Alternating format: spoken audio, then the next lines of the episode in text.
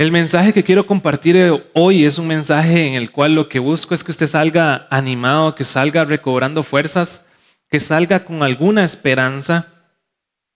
Aunque apenas es el mes de febrero y estamos iniciando, sé que tal vez ya vemos algunos que estamos cansados, agobiados, que estamos preocupados. Parece que cada vez este mundo va más deprisa, va más rápido, como que si le hubiéramos puesto el botón de WhatsApp en la vida real y andamos en 1.5, en 2.0, y a veces hasta en la vida real nos pasa que uno dice, ¿por qué esta persona habla tan despacio? O sea, uno quisiera que llegue al punto, por favor, explíquese más rápido.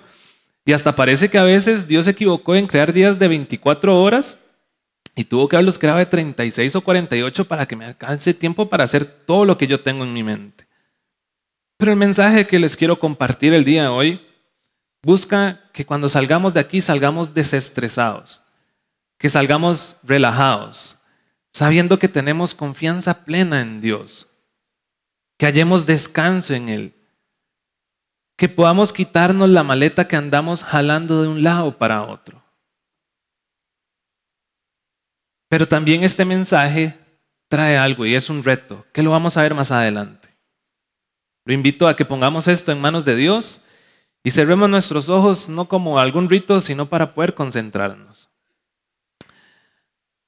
Padre, primeramente agradecerte por el día de hoy y como siempre lo digo en mis oraciones, no es una alarma la que nos despierta, eres tú Dios. La Biblia dice que donde hay dos o tres reuniones en tu nombre, ahí estás. Y confiamos plenamente en que tú estás aquí. Te pedimos que nuestros corazones sean unos corazones donde sea una tierra fértil, donde la palabra cale, tire raíz y crezca, Padre. Que fruto Ayúdanos a dejar cualquier carga que andemos jalando de más. Te pedimos que nos acompañes, que siempre el Espíritu Santo sea el que tome control y se mueva con libertad. En el nombre de tu Hijo amado Jesucristo. Amén. El trabajo puede ser muy estresante para nuestras vidas. La familia en ciertas circunstancias también nos pueden estresar. La universidad con tantos trabajos, los amigos nos pueden sacar de, nuestra zona de, de confort, de nuestra paz, esa paz que nos dio Cristo que sobrepasa todo entendimiento humano. Y digo entre comillas, sacarnos, porque nosotros decidimos en qué momento digo ya la verdad aquí, dejo la paz que tengo y exploto porque ya yo no puedo aguantar esto. Y les cuento, por ejemplo, una experiencia, una anécdota mía. Resulta que mi ex jefa era una persona sumamente complicada, era difícil de tratar. Y les cuento, había un chat que tenía de 20 a 30 personas aproximadamente. Resulta que ella pone un mensaje pone, hola, recuerden enviar el correo de horas extra a los que trabajaron este mes, ¿verdad? Horas extra, como el, cuántas horas uno tiene que reportar. Resulta que ya yo, y ella pone, porque nadie me ha enviado el correo. Resulta que ya yo lo había enviado. Entonces yo le escribo, hola Jazz, eh, era para saber si le había llegado mis correos. Y entonces ella me contesta, Moisés, usted no es el único que trabaja horas extra aquí. Y yo dije, bueno, yo, Jazz, solo le pregunté para saber si se los tenía que reenviar. Se los reenvié de todos modos. Y me escribe por aparte, Moisés, bájele dos rayitas a ese tono, que no sé qué, aquí que allá. Y yo, entonces ya mis compañeros, hoy no se le puede hablar, no sé qué, entre todos nos empezamos a comunicar cuando ella venía así, ¿verdad? Es estresante estar en un ambiente laboral así, porque entendí que por WhatsApp a ella había que mandarle un audio para que no malinterpretara mi tono. Pero cuando yo o cualquiera tenía que escribirle, porque esto no era solo conmigo, era con todos, tenían que escribirle, uno tenía que hacerlo con demasiado cuidado, tenía que prever antes, pensar demasiado bien qué palabras pongo, qué palabras pueden herirla o, lo que fuere, porque ella malinterpretaba como ella se sentía en ese momento, así leía el mensaje. Hay una gran diferencia que ella no tenía, que por lo menos tenía yo. Y es que este estrés que tal vez ella podía generar en todo el equipo, yo podía depositarlo en alguien que es Cristo. La historia que les voy a contar es una historia sumamente interesante y me parece demasiado interesante por lo siguiente. De los cuatro evangelios, solo uno lo cuenta. De los cuatro evangelios, es interesante que Lucas viene con la misma idea. Ejemplo, vienen contando exactamente lo mismo Mateo y Lucas, pero Lucas termina aquí. Y Mateo agrega otros tres versículos. Y yo decía, ¿por qué Mateo siguió? ¿Cuál es la diferencia? Porque él sí dijo esto, yo lo tengo que anotar porque sé que en un futuro le va a ayudar a otras personas. El versículo, y le invito a que lo busque conmigo, es Mateo capítulo 11, versículo del 28 al 30. Mateo está la parte que escribe a diferencia de los demás. Venid a mí, todos los que estáis trabajados y cargados, y os haré descansar. Llevad mi yugo sobre vosotros y aprended de mí, que soy manso y humilde de corazón, y hallaréis descanso para vuestras almas, porque mi yugo es fácil y ligera mi carga. Para los que no saben quién es Mateo, Mateo antes era conocido por Leví, y él era un recaudador de impuestos. Los recaudadores de impuestos eran, por decirlo de alguna manera, odiados por los mismos de ellos, porque a veces hasta ellos inflaban los impuestos que tenían que cobrar. De hecho, a lo que estudié, ellos ni tan siquiera se les permitía entrar a las sinagogas por el rechazo que existía contra ellos. Estas personas, como Mateo, podían tener mucho dinero, pero pocos amigos. Podían tener muchas fiestas, pero pocos familiares en ellas. Y es que el rechazo que había entre hacia ellos era demasiado, al punto que muchos lo veían como que Mateo le había entregado el alma al, al imperio romano. Seguramente por eso Mateo decide escribir estas palabras de Jesús, porque él está cansado de una sociedad que lo señale. Él está cansado de estos fariseos que ponían un yugo muy pesado. Y que si tenía que aprender algo, Mateo, eran dos cosas, ser manso y humilde de corazón. Y que en estos dos atributos que tenía, no solamente iba a encontrar descanso para el cuerpo, sino para algo más importante, que es para el corazón y para el alma. Estos tres versículos contienen algo muy importante y son cuatro invitaciones que las vamos a estar estudiando hoy. La primera invitación que, que sale es venid a mí. La segunda es descansad. La tercera es aprended. Y la última es servir. Pero antes de entrar en estas cuatro invitaciones, siempre es bueno entender quién es el que me está invitando. ¿Es alguien de confianza? ¿Esta invitación sí vale la pena? Y sé que se puede entender de que es Jesús el que nos invita, pero ¿qué quiere decir que sea Cristo? Primera, eh, Colosenses capítulo 1, versículo 16, y se los van a mostrar en las pantallas para que no lo, quiera, no lo tenga que buscar. Si lo quiere buscar, no hay ningún problema. Pero dice, porque por medio de él fueron creadas todas las cosas, en el cielo y en la tierra, visibles e invisibles, sean tronos, poderes, principados o autoridades. Todo ha sido creado por medio de él y para él.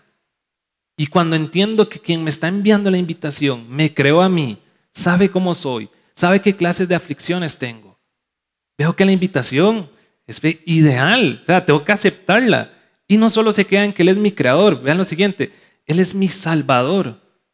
Él es el único que dice, yo soy el camino, la verdad y la vida y, no llego, y nadie puede llegar al Padre si no es por mí. Y aparte, otra cosa importante, Él es el único que puede perdonar nuestros pecados. Y en Mateo 9, 6 dice, pues para que sepan que el Hijo del Hombre tiene autoridad en la tierra para perdonar pecados. Imagínense qué clase de reposo puedo tener en alguien que me perdona, que me salva y que me ha creado. Ahora bien, entramos a las invitaciones. ¿A quién está dirigida esta invitación? Y dice, venid a mí todos. No hace excepción, todos los que estáis trabajados y cargados. Esta no es una invitación cerrada, no es una invitación solo para unos cuantos, es una invitación para todos aquellos que buscamos un descanso en medio de la tormenta, un descanso del trabajo, un descanso de la familia, un descanso de una sociedad, un descanso de algo que nos está señalando porque tal vez hicimos algo mal en el pasado, un descanso de quebranto de salud. Y no es como que vamos a dejar todo botado y ya el trabajo agochado a Dios. No es como que voy a dejar a mi familia atrás. Lo que significa es que voy a llevar esta carga que tengo, este estrés, esta aflicción en Cristo.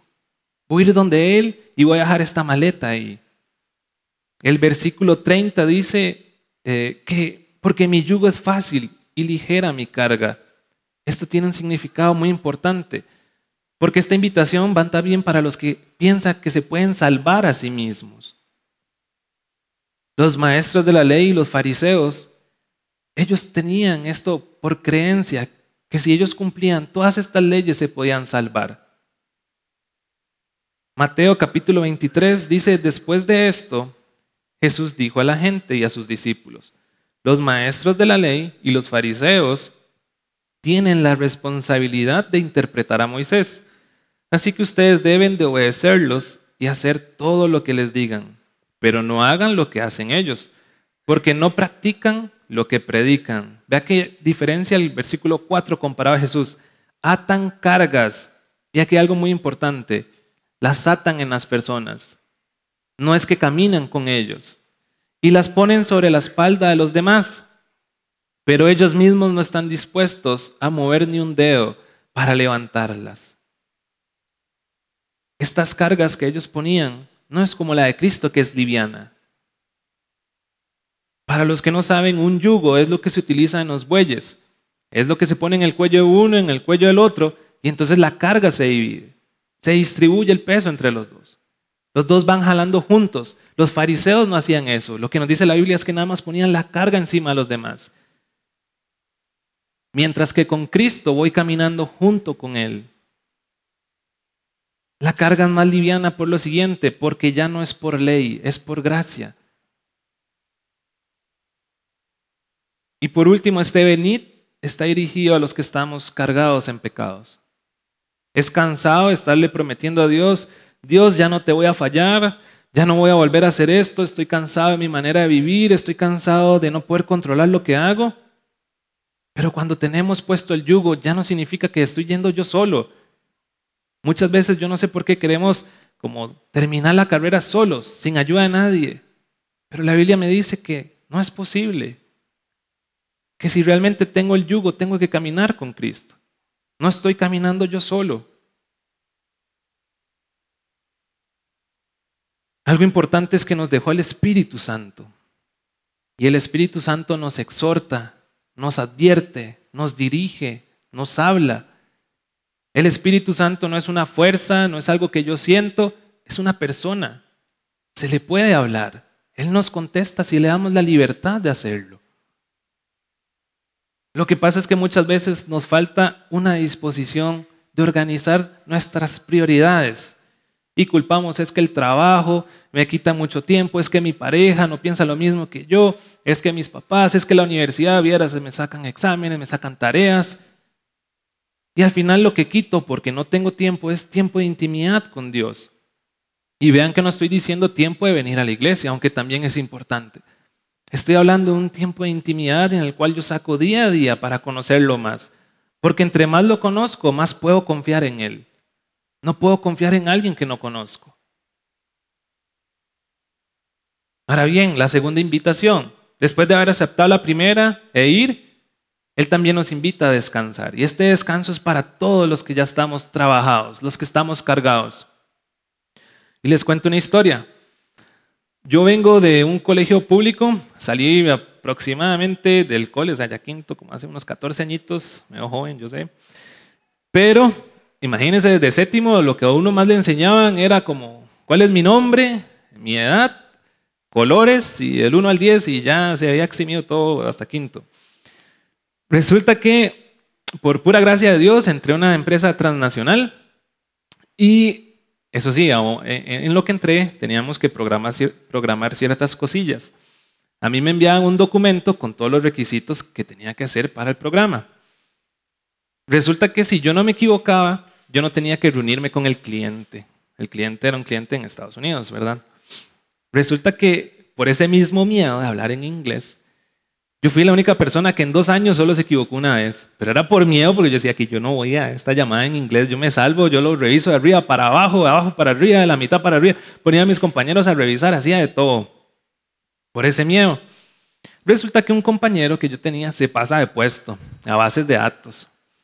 Y él me dice, Moisés, véngase para acá, están buenísimos, están eh, solicitando gente, están buscando no sé qué, aquí, que allá. Y yo, Victico, una pregunta, ¿y qué tal el inglés ahí? igual que donde estábamos. Y yo igual, igual que donde estábamos. Y yo, bueno, y vamos a confiar, ¿verdad? Resulta que seis, siete meses después, bueno, yo hablo con el jefe, siete meses después me pasan, un primero de marzo, ya el 2 de marzo, eh, a las 7 de la mañana que yo llego, tengo una invitación en, el, en mi correo de parte de mi nuevo jefe y los correos de nosotros, ejemplo, el mío decía arroba CR, significaba Costa Rica, arroba IN, significa la India, y él decía arroba US. Y yo, esto es, es gringo, es gringo. Y yo, no puede ser, veo el nombre de él, David Kentala, y yo, no puede ser, es gringo. Y yo estaba ya todo angustiado y yo, bueno, voy a hacer posibles preguntas que él me pueda hacer. Y entonces ya, obviamente no me va a preguntar el nombre, entonces no podía como tener eso ahí. Y entonces ya, bueno, ¿qué me puede preguntar? ¿Cuál es, qué conozco de base de datos? ¿Qué esto y qué lo otro? Yo sé que usted quiere saber cómo me fue, gracias a Dios me fue bien, pero ahí no termina la historia. Resulta que ya teníamos reuniones semanales, cada dos días había teníamos reuniones. No solo ya con gente de Estados Unidos, sino con gente de la India. Ya tenía que enviar correos, leer correos. Y había algo muy importante, que estos servidores, los de producción, por lo menos para el cliente, son de mucho impacto. Y por cada minuto que estuviera abajo se perdían millones de colones. Entonces, cuando a mí me tocaba hacer un cambio de esos, Moisés lleva dos minutos, ¿qué está pasando? Moisés lleva tres minutos. Y a veces usted nada más tira un comando y usted tiene que esperar a que termine. Y literal, a veces se quedan pegados y yo oro para que se despeguen. Es en serio, es en serio. Y uno no puede hacer nada. Pero esto me estaba dañando mi vida. Y les explico por qué. Digamos que el martes ya a mí me decían que yo tenía que hacer un cambio en producción y ya yo casi que no comía. Eh, pasaba y si acaso una galleta durante todo el día, me estresaba demasiado, no podía dormir, me levantaba cada media hora, ya aparecía con los mapaches, con esas ojeras, me, me costaba demasiado. Y tal vez podemos pensar de que es que Dios no sepa informática o lo que sea. Pero es que también eso es falso. Yo me acuerdo una historia en la Biblia que menciona que Pedro y todos ellos que eran expertos en pesca, Dice que habían pasado toda la noche y no habían pescado nada. Y Jesús le dice, Pedro, vaya más adentro, tire la red de este lado. Y resulta que pescaron demasiado. Tal vez no es como que va a venir un comando mágico en mi mente, pero Dios va a entender mi necesidad que estoy sufriendo en ese momento. Dios, a través de la Biblia, me enseñó también lo siguiente, cada día tiene su propio afán. Mateo 6:34 dice, por tanto, no se, no se angustien por el mañana, el cual tendrá sus propios afanes. Cada día ya tiene sus problemas. Y esto, por lo menos este versículo en mí caló demasiado. Y a pesar de que ya tengo cambios, yo digo, bueno, no sé si tan siquiera voy a llegar al domingo. Y empiezo a vivir cada día. Más ahora al mediodía me toca ir a trabajar, pero aquí estoy, confiado plenamente en Dios. Y hablando ministerialmente, y no solo lo digo por aquí, por Vía Abundante Grecia, lo digo por las otras vías donde yo he servido, me he topado con personas, con jóvenes, dice, ya yo estoy cansado de servir, ya estoy cansado de estar en el ministerio, ya no doy más, la universidad me demanda demasiado tiempo. Y yo le hago una pregunta a usted. ¿Alguien se puede cansar de hacer el bien? ¿Alguien se puede cansar de hacer la voluntad de Dios? Y la respuesta es sí. Gálatas 6:9 nos dice, no nos cansemos de hacer el bien, porque a su debido tiempo cosecharemos si no nos damos por vencido. Pero cuando sintamos ese descanso, eh, perdón, ese, ese, ese cansancio, podemos ir donde Cristo que nos descansa. Este descanso también es para los que tienen sentimiento de culpa. Y este es muy importante y me explico. Muchas veces la culpa cuando hago algo malo, lo que quiere hacer es que yo me aleje de Dios, que yo me sienta mal. Hebreos 10:21 dice, acerquémonos pues a Dios con corazón sincero y con la plena seguridad que da la fe, interiormente purificados de una conciencia culpable y exteriormente lavados con agua pura. Y me gustaría que escuchara esto con bastante atención. Alejémonos del pecado, no nos alejemos de la presencia de Dios. La conciencia de culpa lo que quiere es que yo diga, no, es que ya Dios a mí no me puede aceptar, es que ya Dios a mí no me va a dar este descanso. Acerquémonos a Él confiadamente, libres de esta culpa que ya Cristo pagó. Y por último, esto también es para las almas afligidas, como lo leíamos ahí. Y deberíamos tener este ejemplo de Salmos 42.5 que dice, ¿por qué voy a inquietarme? ¿Por qué me voy a angustiar? En Dios pondré mi esperanza y todavía lo alabaré. Él es mi Salvador y mi Dios. Esta invitación fue la primera, venid a mí. Luego venía descansar. Y si vemos después del descanso, Cristo nos dice, aprendan de mí. Y esto está dirigido a estas personas que primero aceptamos que descansamos y ahora Cristo quiere que aprendamos. ¿Qué es lo que quiere que aprendamos? Es la pregunta. A ser mansos y humildes. Hay un salmo que nos dice lo siguiente, encaminará a los humildes por el juicio y enseñará a los mansos su carrera. En otras versiones, en lugar de carrera, ahí se le enseñará su camino. Imagínense que es andar un GPS encendido, espiritualmente hablando, y que le diga, cuidado con el tóxico adelante, mejor doble aquí a la derecha. Imagínense que es andar y que le diga, mejor tome este camino, es más rápido, no hay tanto hueco, calle en mal estado. Pero eso es para los humildes y los mansos de corazón, que se pueden dejar guiar por Dios. ¿Y cómo debemos de aprender? Preguntará usted. Cristo nos dio el ejemplo. Juan 13 del 13 al 17 dice lo siguiente. Ustedes me llaman maestro y señor. Y yo pienso que aquí todos le decimos maestro a él, le decimos señor. Y tienen razón, porque soy maestro y señor. Pues si yo, su señor y maestro, les he lavado los pies, también ustedes deben lavarse los pies unos a otros. Vean la clase de servicio que él tenía. Yo les he dado, y aquí viene, el ejemplo, para que ustedes hagan lo mismo. Ustedes saben que ningún esclavo es más importante que su amo y que ningún mensajero es más importante que quien lo envía.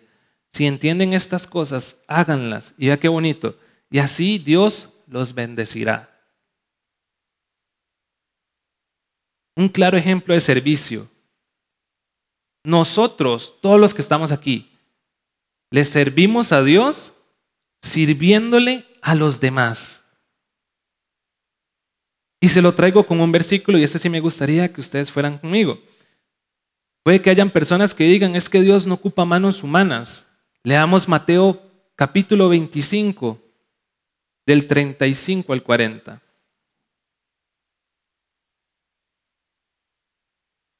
Mateo capítulo 25, del 35 al 40. Este es Jesús el que está hablando en ese momento. Dice, porque tuve hambre y ustedes me dieron de comer. Tuve sed y me dieron de beber. Fui forastero y me dieron alojamiento. Necesité ropa y me vistieron. Estuve enfermo y me atendieron. Estuve en la cárcel y me visitaron. Les contestarán los justos. Estos justos somos nosotros. Señor, cuando te vimos hambriento y te alimentamos, o sediento y te dimos de beber? ¿Cuándo te vimos como forastero y te dimos alojamiento? ¿O necesitamos de ropa y te vestimos? ¿Cuándo te vimos enfermo o en la cárcel y te visitamos? El rey les responderá, les aseguro que todo lo que hicieron por uno de mis hermanos, aún por el más pequeño, lo hicieron por mí. Le servimos a Dios sirviéndole a los demás.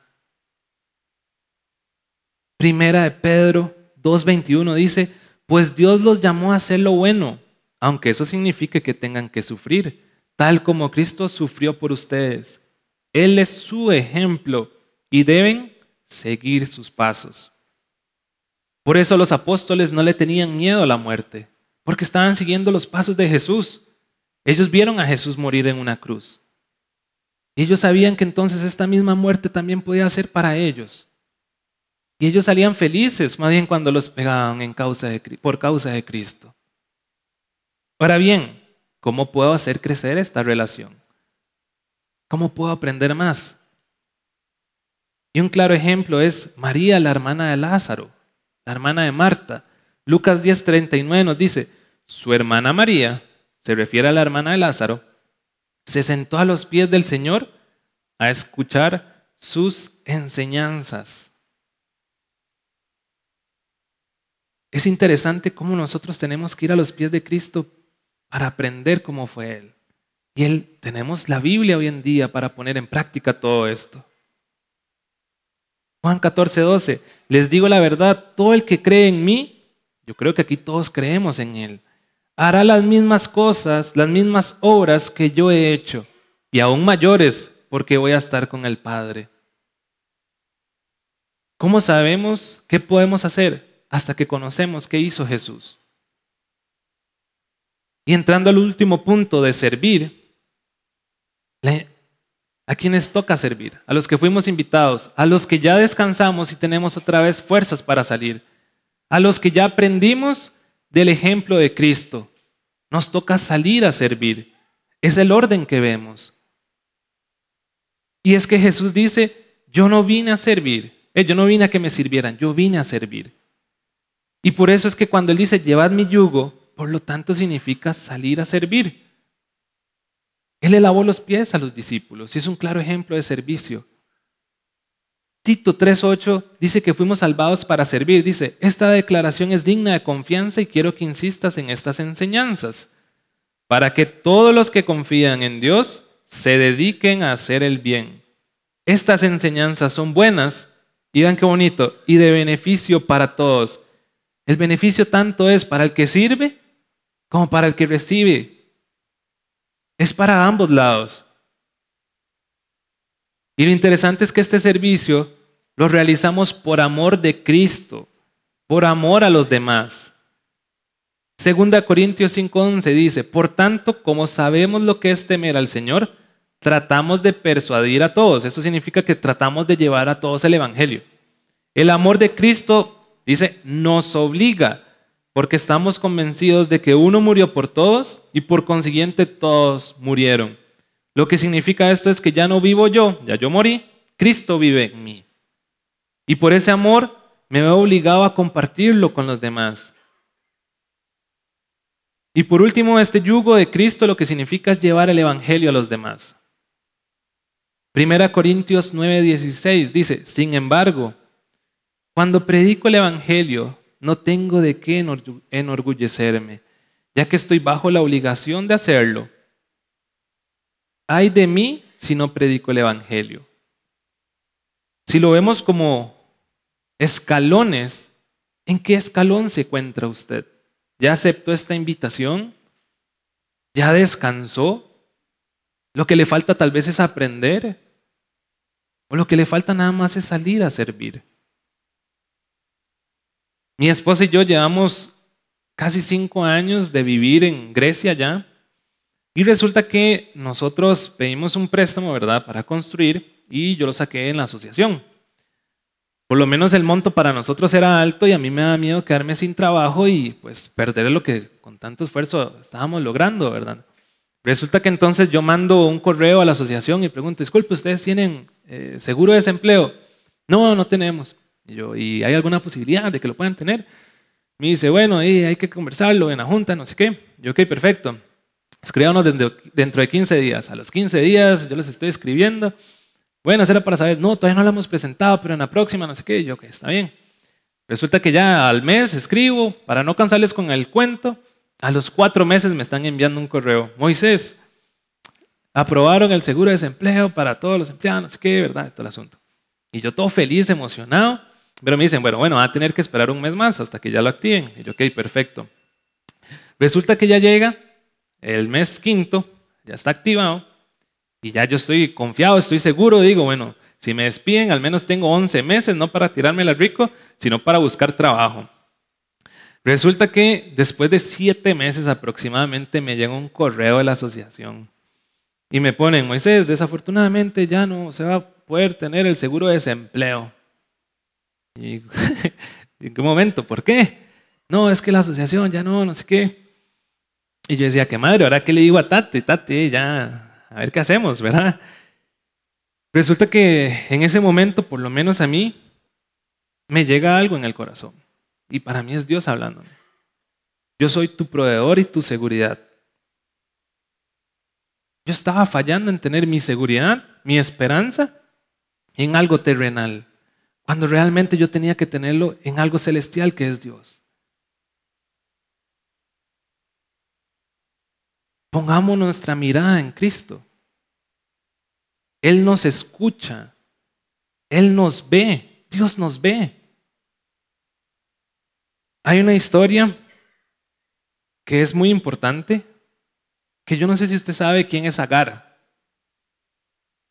Agar es, una sirviente eh, de Sara. Sara era la esposa de Abraham. Resulta que Abraham no podía tener hijos con Sara en ese momento. Y para hacer la historia corta, Sara le dice, tome a mi sierva Agar. En teoría, en ese momento se podía. Abraham tiene relaciones, la cosa es que Agar queda embarazada, nace este bebé y resulta que eh, a lo que nos cuenta la Biblia, Agar le hacía caras a Sara y todo el asunto. Y resulta que Agar en un momento escapa. Te lo estoy resumiendo y parafraseando un poco. Agar se escapa. Y entonces dice que Dios se le aparece en el desierto. En la Biblia dice, Dios la buscó a Agar. Y Dios le dice, no corras, resumiéndolo, sométase, su hijo también va a ser padre de multitudes y todo el asunto. Y es interesante lo siguiente, Agar vuelve, está con Sara, con Abraham.